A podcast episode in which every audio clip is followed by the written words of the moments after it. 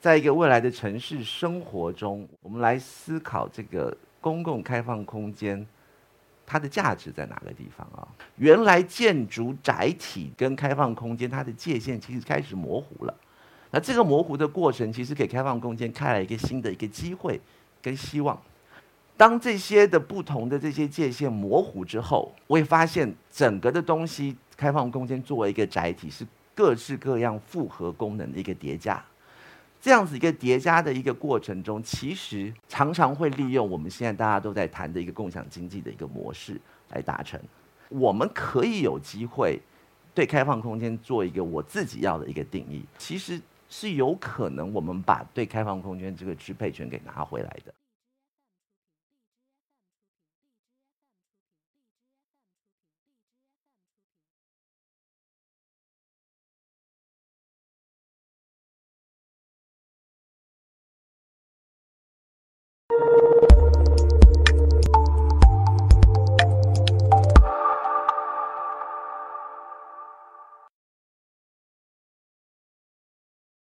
各位朋友，下午好，我是一刻 Talks 的演讲者沈同生，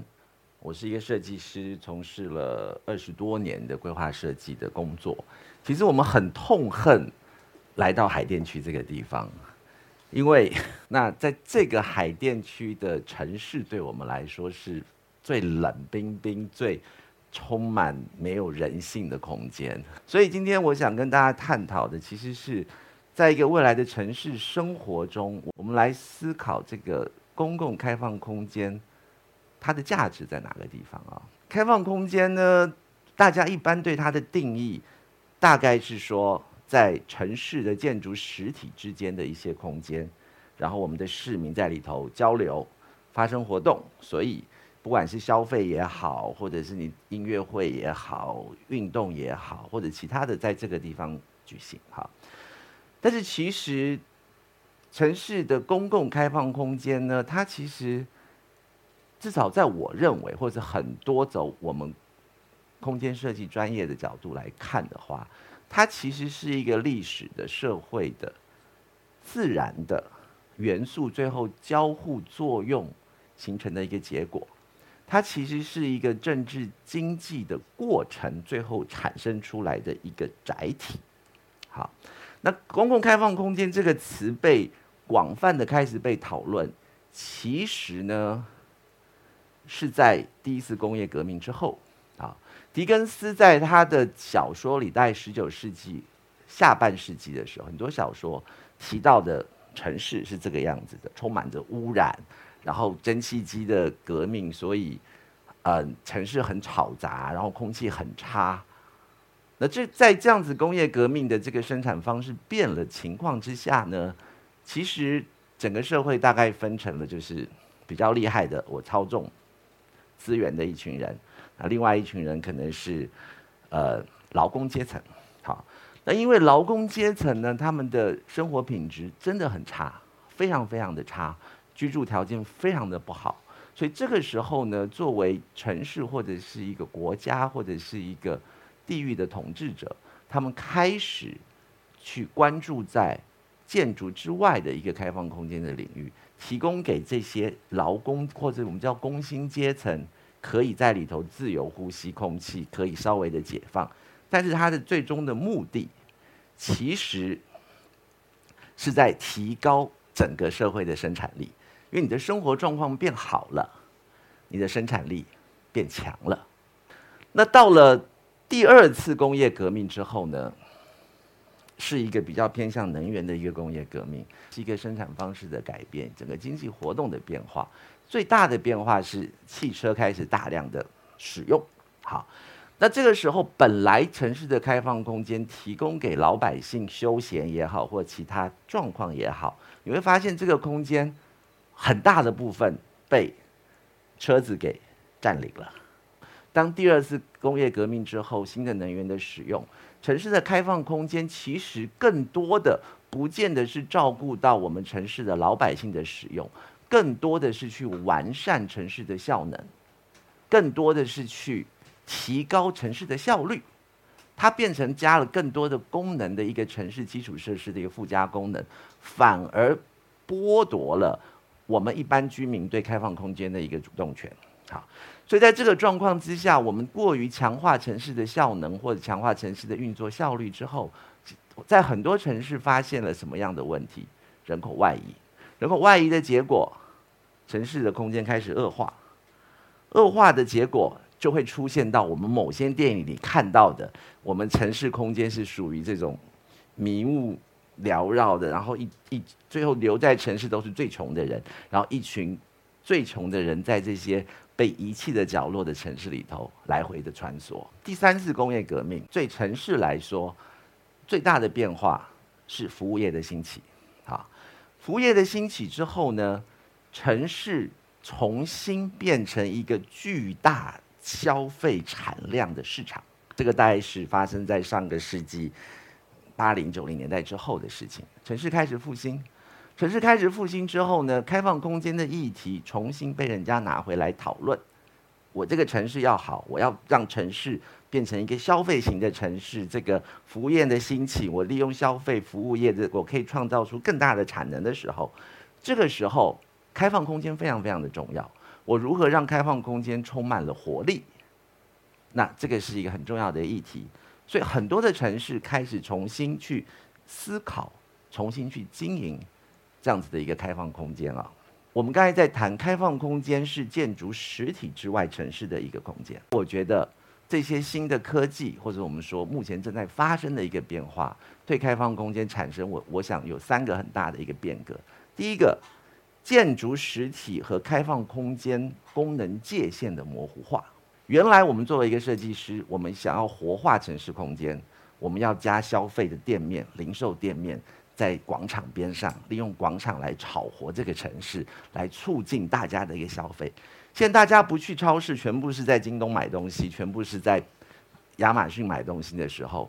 中心区的店面开始关了，怎么办？城市的活力不见了吗？其实不一定的啊。为什么？最近其实大家会发现，闪电的模式，它是一个很新的一个模式。零售店面其实不见得这么重要了。它闪电可能是放在一个开放空间的一个载体里头的一个闪电，所以这就是我说，原来建筑载体跟开放空间它的界限其实开始模糊了。那这个模糊的过程，其实给开放空间开了一个新的一个机会跟希望。另外，开放空间自己内部的次的一些小的载体的界限也模糊了。我举个例子啊，可能。某位孕妇啊，今天开着一个有自动驾驶功能的车子，奥迪的车子去上班。上班到一半，心跳加速，开始昏迷了。可能是一个五 G 五 G 的时代，他手上的这个智能的穿戴的设备有他所有的功能。车子开始跟他对话，发现他无法继续开车了。车子自动切换成自动驾驶模式，在车内提供给他无必要的医疗，同时联络医院。那这时候我们发现什么一件事情？你的交通功能的开放空间作为交通的载体，跟作为我今天救援医疗的载体的模糊的边界开始模糊化了。所以未来科技发展的过程之中，开放空间自己内部不同功能的载体之间的界限也开始模糊了。那这个又可能给开放空间的未来的发展带来一个很新不一样的一个局面。再下一个，当这些的不同的这些界限模糊之后。我也发现，整个的整个的东西，开放空间作为一个载体，是各式各样复合功能的一个叠加。这样子一个叠加的一个过程中，其实常常会利用我们现在大家都在谈的一个共享经济的一个模式来达成。那开放空间将来会成为一个这样子去满足众多的经济行为或城市生活行为的一个共享的一个平台。在这个共享的一个平台之下。它非常非常有可能会强化成为一个未来城市基础设施或运行系统一个可以产生经济价值的一个经济资产。在下一件事情是，我认为开放空间在前面两个基础之上会带来第三个变革。第三个变革是鼓励使用者对开放空间的自我定义，加强了民众对开放空间的支配权。好。其实我们回到一个半世纪以前，哈，在十九世纪末的时候，开放空间被严肃第一次被严肃认真讨论的时候，是统治者，我强化给你建立一个开放空间，目的是利用开这个开放空间，给我的老百姓有一个更好的生活的一个状态。原因是因为他的生活状态好了，我的整体的资产阶级拥有资产阶级的经济的产值会提高，其实是有目的的。好，那所以其实你说民众对开放空间有没有支配权，是不一定的。尤其到了第二次工业革命、能源革命之后，开放空间的载体变成承载大量的城市的基础设施的功能在里头的时候，其实老百姓对开放空间的支配权越来越低了。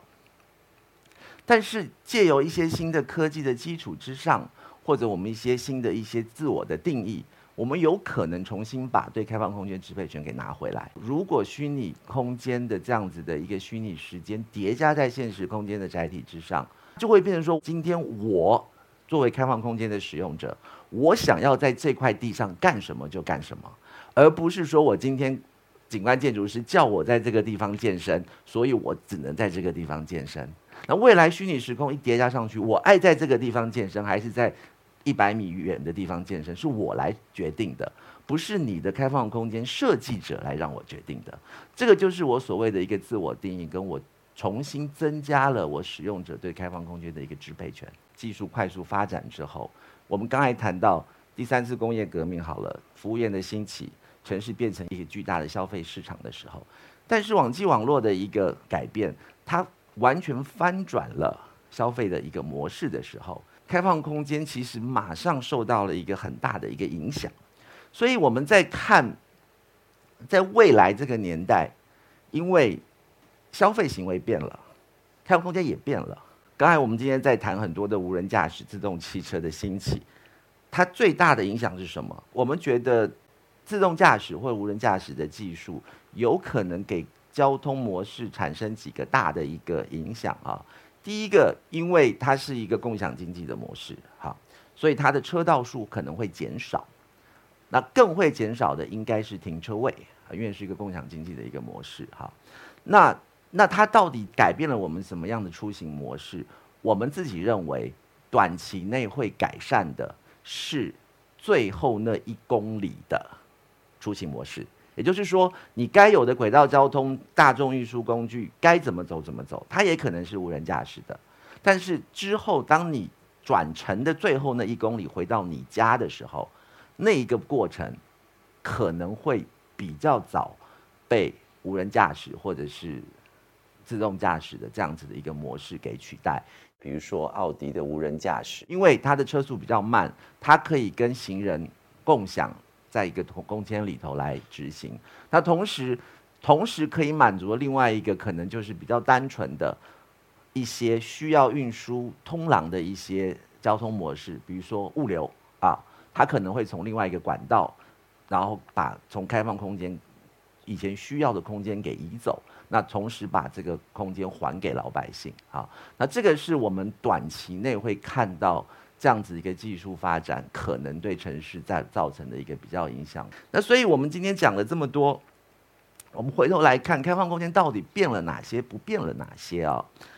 随着社会思潮的发展，的确它一直在变，一直在变，一直在变。好，但是其实有一件事情它不变的啊，我自己做一个结论说，它其实还是在关注中我这个开放空间的使用者这件事情。好。在现在的科技的发展之下，其实开放空间未来更朝向使用者的需要面来发展。我们刚才提到，你重新把支配权给拿回来，它是一个界面开始把界面的模糊化给打掉，它更加叠加了更多的功能，变成一个新的一个复合体的时候，其实开放空间最后不变的那个价值，其实还是在重新回归到。我今天谁在用这个空间里头？我要提供给他什么样的功能？能不能给使用者带来更好的、美好的未来？那我觉得这个是一个最清楚开放空间，不管在整个的过去这一个半世纪的发展以来，它唯一不变的一个社会价值。那今天我跟大家分享到这个地方，谢谢。